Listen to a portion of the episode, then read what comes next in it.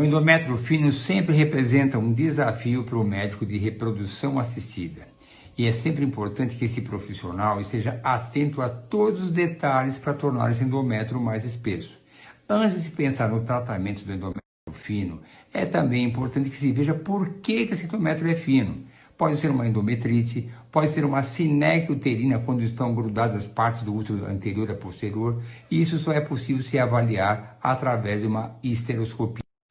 Depois de ter um diagnóstico e resolvido o problema da endometrite ou da sinéquia, partimos para o tratamento.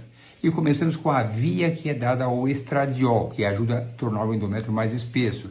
O estradiol pode ser dado por oral, via intramuscular, via vaginal, via PET. Nem sempre é uma via boa para uma paciente e podemos trocar e conseguir um melhor resultado.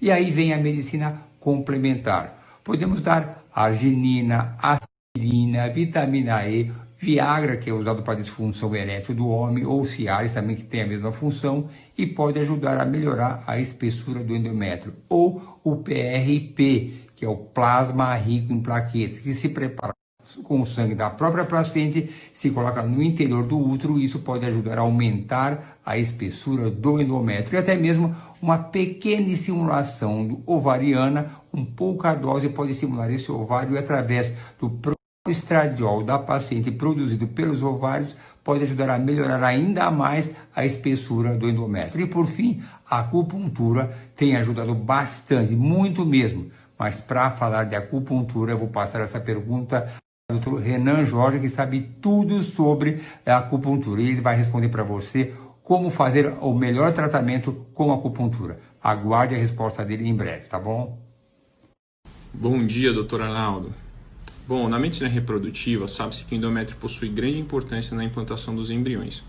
E é considerado o endométrio adequado quando ele atinge uma espessura de 7 milímetros e uma morfologia trilaminar. E muitos fatores estão envolvidos no processo de espessamento do endométrio.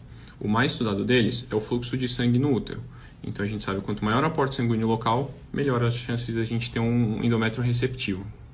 Nesse sentido, doutor Arnaldo, a acupuntura pode ajudar sim, tanto no espessamento quanto na melhora da morfologia desse endométrio, pois sabe-se que a acupuntura ela vai melhorar esse aporte eh, sanguíneo local pelas artérias uterina e ovarianas, e isso vai melhorar o aporte de oxigênio, o aporte de antioxidantes e nutrientes para órgãos da pelve.